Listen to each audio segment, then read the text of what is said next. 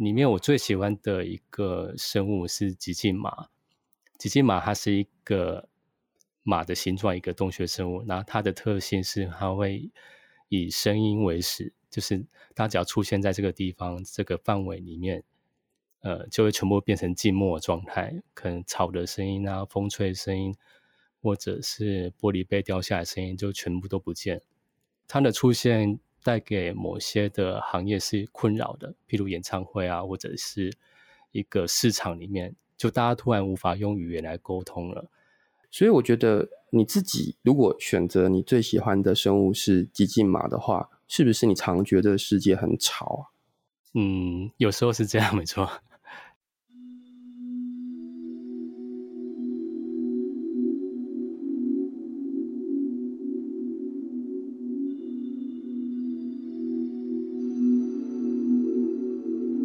欢迎收听《迷成品》Podcast。今天读什么单元？在每一集节目里，我们精选一本书，邀请来宾深度分享，也聊聊这本书带给我们的阅读趣味、启发与思索。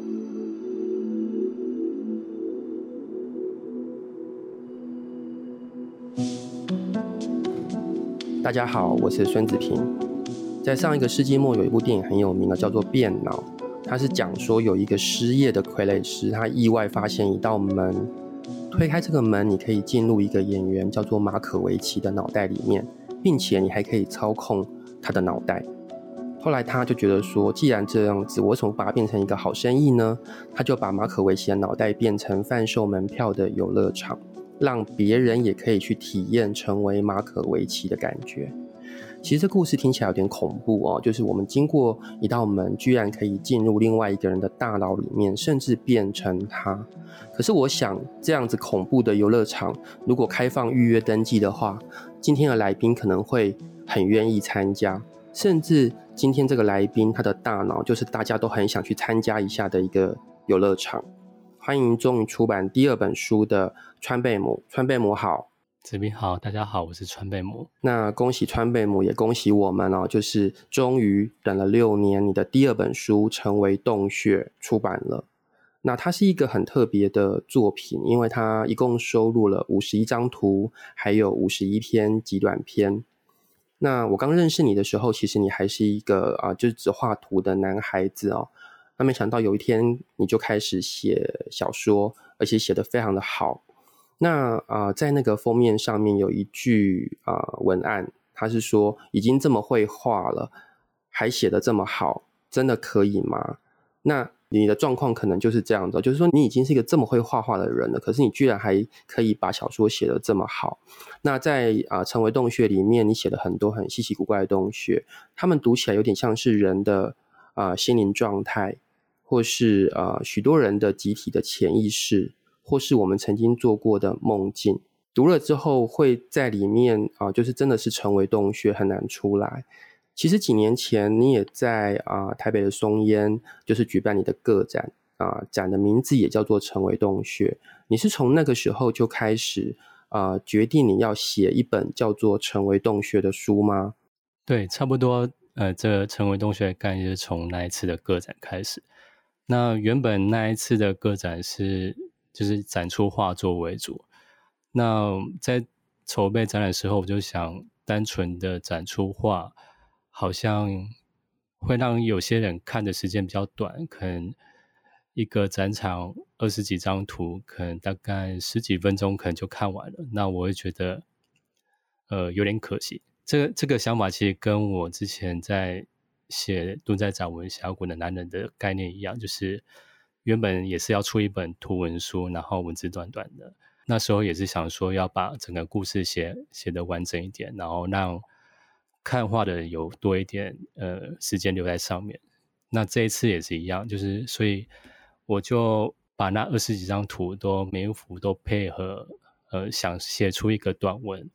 然后让看画的人可以有一个依据这样。那这二十几张图大部分都是来自副刊的插图。当时要写这些短文的时候，它的最初的概念的出发点就是其中一张，嗯，就是我现在新书的第一张的插图。那它是画一张床，然后有一个人躺在床上面，然后可能眼睛啊、鼻子啊都掉落在床的上面。那这一个副刊的文章，它原本要讲的是一个关于失眠的呃议题，所以我就把失眠呃用图像来表达这个主题，然后就表现一个人的五官全部都掉落在床上，就代表他的整个思绪他都自己无法掌控了，然后就洒落一地这样。那这个是原本的文章，那后来我在帮这一张图要配文字的时候，我是把它想成。呃，一个创作者要走入自己的内心，然后去寻找一个创意的来源。像有时候我们可能悲伤的时候，灵感就会特别好，但是好像也不能一直沉溺在这一个状态，因为太沉溺在一个悲伤的情绪里面，可能太久就自己会走不出来。但是他在里面得到的养分又很多，因为你就很多创作来源都来自于各种不同的情绪。对，那所以。这个就变成一个成为洞穴的起点，就等于是走入内心这样的状态。那所以后来就想到以成为洞穴这个为展览的主题，然后后续的几张图也是围绕着洞穴这样的概念去写短文这样。所以，其实对我们来说，你刚刚说的这段话已经在暗示我们，就是比如说一个失眠的夜晚啊，或者是如何去挖掘自己内心自己也不清楚的部分，都可能是你创作养分的来源，对吗？对，就是很多呃内心的情绪啊或想法，然后可能你就是要不断的真诚的面对自己哦，因为很多有时候我们都是会有先入为主的呃想法，然后就是规避它。然后可能无法去面对，那其实创作本身就是要很真诚的去面对自己，那就是要不断的深入洞穴这样。嗯，但是你的洞穴很有趣啊，因为你在你的洞穴里面其实创造了很多很奇妙的生物。那这些生物有些是可以吃的啊，比方说呃很适合做沙拉的川式夜光蝶，啊，或是很适合碳烤的胆怯者竹节虫。或者是吃了之后可以完全继承另外一个人的恶魔之眼啊，所以我很好奇，就是你怎么去想出这些奇形怪状的生物，那让他们不但可以吃，可以啊、治疗，甚至有时候可以陪伴。那它是嗯怎么讲？它是你在生活里面所感受到的一切，然后作为一个具象的转化吗？你怎么看待你自己创造出来这个洞穴的生态系？还有就是，你有没有你自己？如果你可以挑一个来作为陪伴，或是作为吃的话，你会选择哪一个？好，嗯、呃，在写《成为洞穴》这本的文章的时候，其实它有点像是边写，然后边去整理它的概念，这样，然后慢慢的去建构整个洞穴的世界观。那由于洞，呃，洞穴它本身是一个蛮抽象的概念，也反映出。一个人的很多内心的状态，然后抽象的情绪，那我就就在想，怎么透过故事去把这些比较抽象的东西表现出来。那后来我就想说，那这个是呃洞穴里面想必应该会有一些生物存在，或者是里面有一些物件。那每个人走进走进洞穴里面会碰到的东西可能会不一样，然后生物也会不一样。所以我在写的过程中，就很自然而然的就想说，要写一篇大概介绍里面的生物是什么，然后它的功用是什么，然后才好去做后续有一些故事的发展。这样，所以很很自然的就写出了这些料理啊，还有洞穴生物。那也因为写出这些生物，还有一些料理。那它变成一个洞穴的一个基础材料，有点像写作。我们可能，呃，在创作故事之前，可能会写一些背一些背景资讯。那我觉得这些洞穴就生物就有点像是一些背景资讯，让作者去了解这个世界的运作是什么，然后他就可以衍生出后来的一些像是克劳德医生的故事啊，或者呃收集图鉴、撰写图鉴的呃东村先生的故事。就是他很，因为这些呃生物的基底，它就是可以呃延续到后面的故事的发展这样。那里面我最喜欢的一个生物是吉进马，吉进马它是一个马的形状，一个洞穴生物。那它的特性是它会以声音为食，就是它只要出现在这个地方这个范围里面，呃，就会全部变成静默状态，可能草的声音啊、风吹的声音，或者是玻璃杯掉下来的声音，就全部都不见。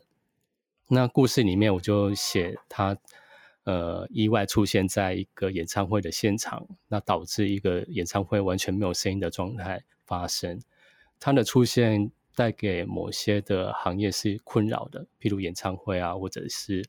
一个市场里面，就大家突然无法用语言来沟通了。但是有些团体又会很喜欢他的出现，像一些宗教，他可能会执行一些静默的修炼，或者是一些不太喜欢有声音出现的人，他就会比较呃欢迎他的出现，然后就变成他我会比较去想要他的到来这样。所以洞穴生物它可能是会有一体两面，就是看每个人遇到他的状态是什么，有些人可能就会很喜欢，有些人。可能会很不喜欢他，会想要驱离他。极端一点就是把它消灭，这样对。所以我的洞穴生物的想法就是慢慢从一个一个堆叠出来，这样对。这里面其实有一个很可怕的洞穴生物，它篇幅很短，但读了之后可能很难忘哦，叫做知识鸟。因为知识鸟它是有一个很长的像香菇一样的那个嘴巴，它可以放到人的脑子里面去。然后去吸取人的欲望，提供他幻觉，让他以为他得到他要的东西。但是同时，他如果被国家机器使用的时候，他可以放到人的脑子里面去，然后提供他痛苦的幻觉，让他享受酷刑，几乎好像是痛不欲生那样子的感觉。所以，我觉得你自己如果选择你最喜欢的生物是吉进马的话，是不是你常觉得世界很吵啊？嗯，有时候是这样，没错。然后有时候是，嗯、另外一方面，我是觉得这个故事它还可以再继续的发展下去。就譬如这只马，吉进马出现在哪些地方，又有哪些故事，会让我想要再去写它的那种意图。其实里面很多生物也都是这样，像尼欧的寓言里面，每个人的洞穴里面都有一个很大型的巨大的尼欧，你只要心理状态想什么，然后它。可能就会反映到它里面的状态，譬如你开心，它里面可能就会长出花朵啊，或者是它会跳舞。那你悲伤的时候，它可能开始发霉啊，或者是它可能会蹲在那边，不知道很悲伤的样子。那我觉得他嗯、喜欢的洞穴生物，可能就是会让我诱发我去想他的故事，这样他可能接下来会干嘛？这样对，这大概我会喜欢洞穴生物的原因，这样。所以你有一点在暗示我们，就是说这个书也可能是一个就是篇幅比较长的索引，未来还可以通向你下一本小说集，是这样的意思吗？我其实蛮想，但我现在不敢说，不不敢乱下承诺这样子，对，因为可能还会很久之类的。因为这本书它其实没有一个明确的结尾，它其实后面就突然。呃，因为画就结束了嘛，他就整个篇幅就没有办法继续下去。嗯、那其他的世界观还在拓展当中，很多角色我也想继续写，譬如像里面的猎人之妻，譬如他之前是在自己的家里写一些小日记，然后可能虚构的丈夫这样，然后后来到小川乐园那边，他的来访又让原本很单纯的小川乐园产生一些变化，就是因为他在写作虚构故事的方面，那有点像是。开拓了小川乐园里面的动物们的一些眼界，或者是一些想法。原来他们可以透过虚构去实现他们原本是呃无法成为的身份啊，或者是一些行为。那我觉得他这部分就让我很感兴趣，会想要再继续发展下去。这样对。嗯，因为事实上，在整本书五十几篇嘛，最后十篇，将近十篇左右的小川乐园，它是一个短篇连作，等于它是一个有发展的故事。我觉得它其实触及到一个很尖锐的主题，就是书写本质其实是会带来骚动的。就像那一个闯进去乐园里面，然后带着他的纸跟笔，还有虚构能力的那一个猎人的妻子，他一走进这个乐园，他的虚构。就为这些乐园，就所谓的乐园是加上引号的，他就改造了这个乐园，这是一个很神秘的状况。对，感觉它就是还可以继续再发展。然后，呃，像里面我也写了很多，呃，猎人之心他虚构里面生物的发生的一些故事，然后都后面又发展这些故虚构故事，后面又发展成另外一篇好像真的发生的故事的书写，就譬如那个少年中捡到那个椰子石那里，然后他到后面故事，没想到原本小川乐园里面虚构的冲浪的沙鼠，它在里面变成一个很沉默，然后你好像几乎看不到他的形象的一个诗人，在冲浪的时候写诗的诗人，就这样有点关联，又有点。不一样的故事的连续方式，让我很感兴趣。这样，那事实上，在这五十一篇里面，有一些人物，他们是很自在游走于不同的篇章里面。然后，就像你刚刚说的，他们有时候有关联，有时候没有关联。比方说，其中有一个他，呃，是一个医生的角色，叫克劳德医生。他本来是在洞穴里面，就是一个追影子的人。可他在下一个洞穴里面，他变成一个登山者，并且在就是登山的过程当中，他遇见他就是已经过世多年的妻子，然后他得到了。一个抚慰。那我知道贝母自己其实也非常喜欢登山，而且你就是到很多很令人生气的地方登山，比方说你去了尼泊尔，去了清迈啊，去了日本，然后爬很美的山，爬完之后拍很美的照片来气我们这样子。那我会好奇，就是说你自己喜欢登山，它是一个什么样的契机？还有就是对登山这件事情跟你的写作或是创作，其实是有发生关联的吗？嗯，对。然后这这一篇，其实克劳德医生这边的状态，他的故事其实有点像，他灵感来自于我就在尝试静坐的时候想的一些事情。因为在静坐的时候，我们呃想要让自己平静，但是其实想法会一直出来。但是那想法出来的时候，你有时候你不太能意识到想法本身正在我们的思想中诞生。那可能我们必须很努力、很清楚的去仔细想。才会知道哦，我现在又多出了一个想法。因为在静坐的时候，想法其实它是一直延伸出来的。那克劳德医生这个状态一样，他进入一个人的洞穴里面，等于是进入一个人的内心状态。他可能会一下子在爬山，然后一下子又到一个遭受远报，然后要击倒怪物的一个场景。所以他的故事会一直在变化，就想要反映这个内心的状态。这样，那爬山对我来说。嗯，它是一个短暂可以让我们重新开机的一个呃行为，因为其实我们爬山，我们就要准备好呃两三天有限的食物啊、装备，然后什么都舍弃之下，然后到荒野、到山上这样。那其实它就是很快的，可以让我们呃，让我自己本身就是可以重新再思考自己的生活方面有什么是多的，有什么是少的。然后你一步一步在走的时候，你也在感受自己的状态是怎样。你可能呼吸顺畅或不顺畅，然后哪个肌肉开始酸了，然后要怎么调整？他其实一路上都在跟自己对话。就你必须要一直去观察自己的身体，然后还有一些心情上，因为可能我们爬高山的时候，气温会不断的变化，可能到呃山雾的时候，就气温整个骤降。那可能身体会一时间无法去承受这样的转变，那可能就是要很快的去判断，到底是现在要加穿衣服，或者是再继续这样下去会头痛，然后需要吃药。就是其实他是一直要不断的去清楚自己的身体发出的讯号，这样。所以爬山对我来说，它是一个跟自己对话的一个很好的时机。这样，我觉得爬山被你形容的很像写作，欸，哎，就是。要一直跟自己对话，对，它其实不像照片看的那么轻松，这样 就是我们可能很辛苦的爬那边，它其实一路上都有一大堆的内心的 OS，这样肯定可能会想说，我为什么会在这里？然后想说，我这时候如果在平地，我可能在抱着猫啊，或者在干嘛，在吃个东西。那其实现在当下的状态是非常疲累的状态，但是它又很奇妙，就是你看到一个好的风景，你会马上。忘记这些痛苦，然后你可能就会很享受在当下的那种感觉。所以有哪一座山是最令你念念不忘？解封之后，你马上要重新去寻找它的吗？日本的山一直让我念念不忘。为什么？因为我上次去去日本的立山黑部那边，然后它整个规划的很完善。就是一起爬山，我觉得它的最痛苦的来源就是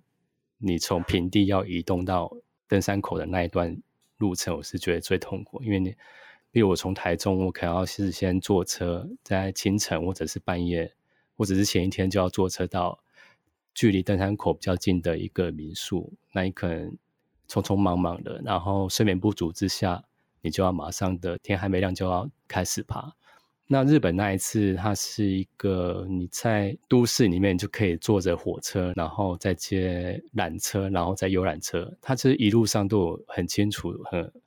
的规划接驳让你上去。那不像在台湾，我们可能要自己有车，那这一点可能就很多人就无法有这个条件，或者要请包车，然后请对方载我们到那边。那其实这一连串的过程。就会消耗蛮多体力，也是我最不喜欢的，因为它就是一个嗯蛮枯燥乏味的一个坐车过程。那在日本，它可能就是沿路上都是风景，你可能坐着火车，然后搭缆车就上去，然后在上面的山屋也很跟台湾的很不一样，它是一个有棉被，然后有温泉的一个山屋，但只是刚好立山那边有，我不知道其他的山屋是这样。但是我之前去。呃，另外一个日本山屋，它也是规划得很好，就是他们可能免治马桶啊，然后地板很干净，然后每个人呃睡的距离也都很宽敞，不会像台湾是一个肩并肩人挤人这样。然后到呃立山山上开始爬的时候，它整个路线也是很清楚，然后风景很漂亮，所以它是我目前解封后还会想要再去日本爬山的一个地方，这样对。明白，我觉得如果是在小说里面就很方便了，你可以把你不喜欢的那些部分都剪掉，直接进入重点。对，那呃，再讲回就是《成为洞穴》这本书，我自己非常喜欢《成为洞穴》这本书的编辑方式啊，因为我觉得它有几种可以读这个书的方式，一种方式是你先读被放在最前面的五十一张图，然后第二种方式就是你读啊、放在后面的五十一一篇极短篇，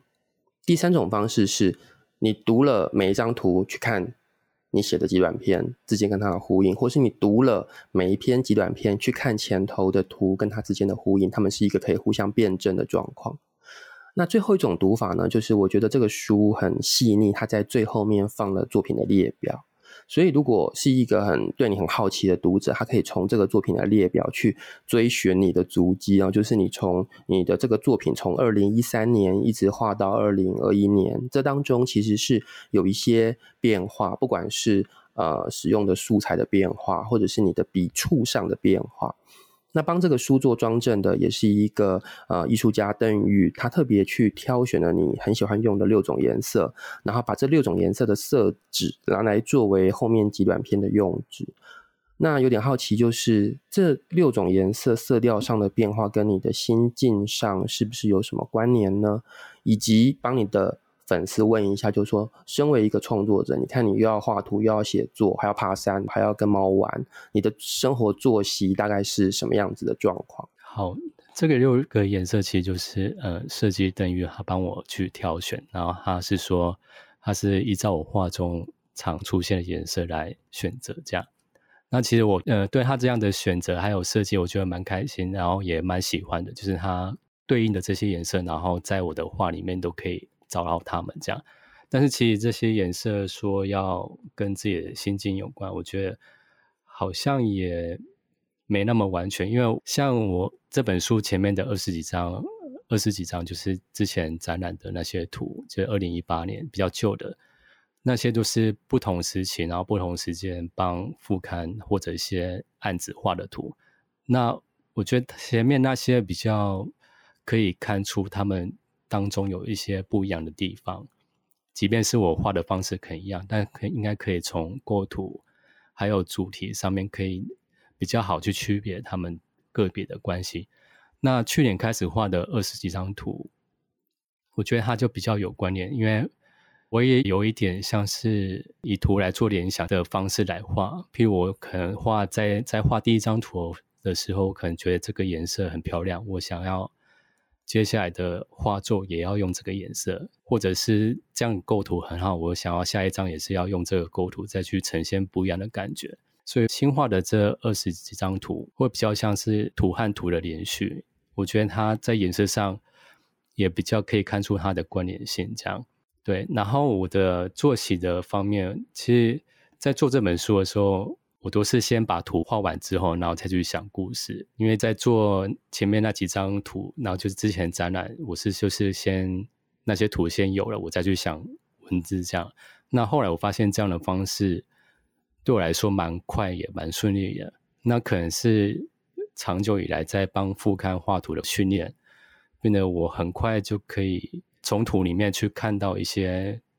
故事性。这样，即便是我之前。是反过来，因为帮副刊画图，我是先看故事，再去想图。但是我觉得这两个虽然是不一样的呃模式，但我觉得他们都对我来说都算是蛮快可以去创作的。特别是以图看图，然后再写字这样。所以后来我在做这本书要画新的图的时候，我也是一口气先把图画完，然后等于画到。嗯，今年二月多的时候结束，然后我可能三四月再再去想，呃，这些文字，然后先先写完呃新画的图之后，再回头去修改呃之前旧图的那二十几张图，这样。所以我的方式大概就是图先画完，然后再去写文字这样。那身为可以拥有两种创作能力的创作者，你到底是比较享受写字的过程，还是画图的过程？嗯，我觉得都不一样诶，因为譬如我在画图的时候，我就想想说，我好想写字哦。然后我在写字的时候，想说，好像用画图也蛮好的，就是好像都会逃避一下当下要做的事情，然后特别灵感就会特别好，另外一个方面的感官就会被打开。就写字的时候就特别想说，哎，好像还可以画图，然后某个图画出来应该蛮美的这样。所以两个其实我都蛮享受的。写字是你画图的洞穴，画图是你写字的洞穴，这样。对，写字的时候他就会引诱我这样。嗯，OK。那最近几年你开始有一些呃周边商品的合作，那我想有一些人他们也是非常呃，就是对插画工作是很有兴趣的，也会好奇，就是说，那你你把你的平面的作品变成立体的形式。这过程当中有没有遇到什么困难？还有就是你你如何去品管那一些变成商品的东西？你有哪一些坚持吗？我觉得最难的就是从平面到立体，这样就是你要去呃想象每一个面向是什么，然后要去重新的揣摩或者是修改。那这个部分对我来说是最难的。其实我商品也没有很多，那我选择会想要合作对。就是要看对象他本身出的商品的状况是如何，我觉得这样的去观察就蛮准的。你就是先看对方他本身出的东西是什么样的类型，然后大概细节会是什么，我觉得就可以比较先比较快的可以判断这个是不是可以一个很好的合作对象。这样的条件去看也都蛮准确的。那我自己的品管本身就是希望他。其实可以达到我想要的颜色，呃，画作颜色要变成商品，其实最难就是要呃很类似，或者是要达到一样，那也是最难调，因为材质不一样。那要做到怎样的颜色才会符合这个我画的图？这样花很很久时间去尝试去调色，这样对，所以颜色反而是我觉得最在意的地方。这样对。那如果给就是想要成为插画工作，或者是想要做图文创作的人一个建议，你会觉得最重要的一件事情是什么？最重要可能是要还是要看你的呃这个东西有没有引发你的兴趣，然后这个兴趣有没有让你呃一直往下去挖的一个动机哦。我自己在写故事，其实就是有一直有这个东西在驱动我自己。例如这本书一样，就看它会一直往外的扩散。那我觉得这个动力蛮重要的，它就会引诱你去不断的创作，然后不断去质疑，然后不断去想有其他的可能。这样就是一个很简单的一个驱动力，就是你到底喜喜欢的是什么，然后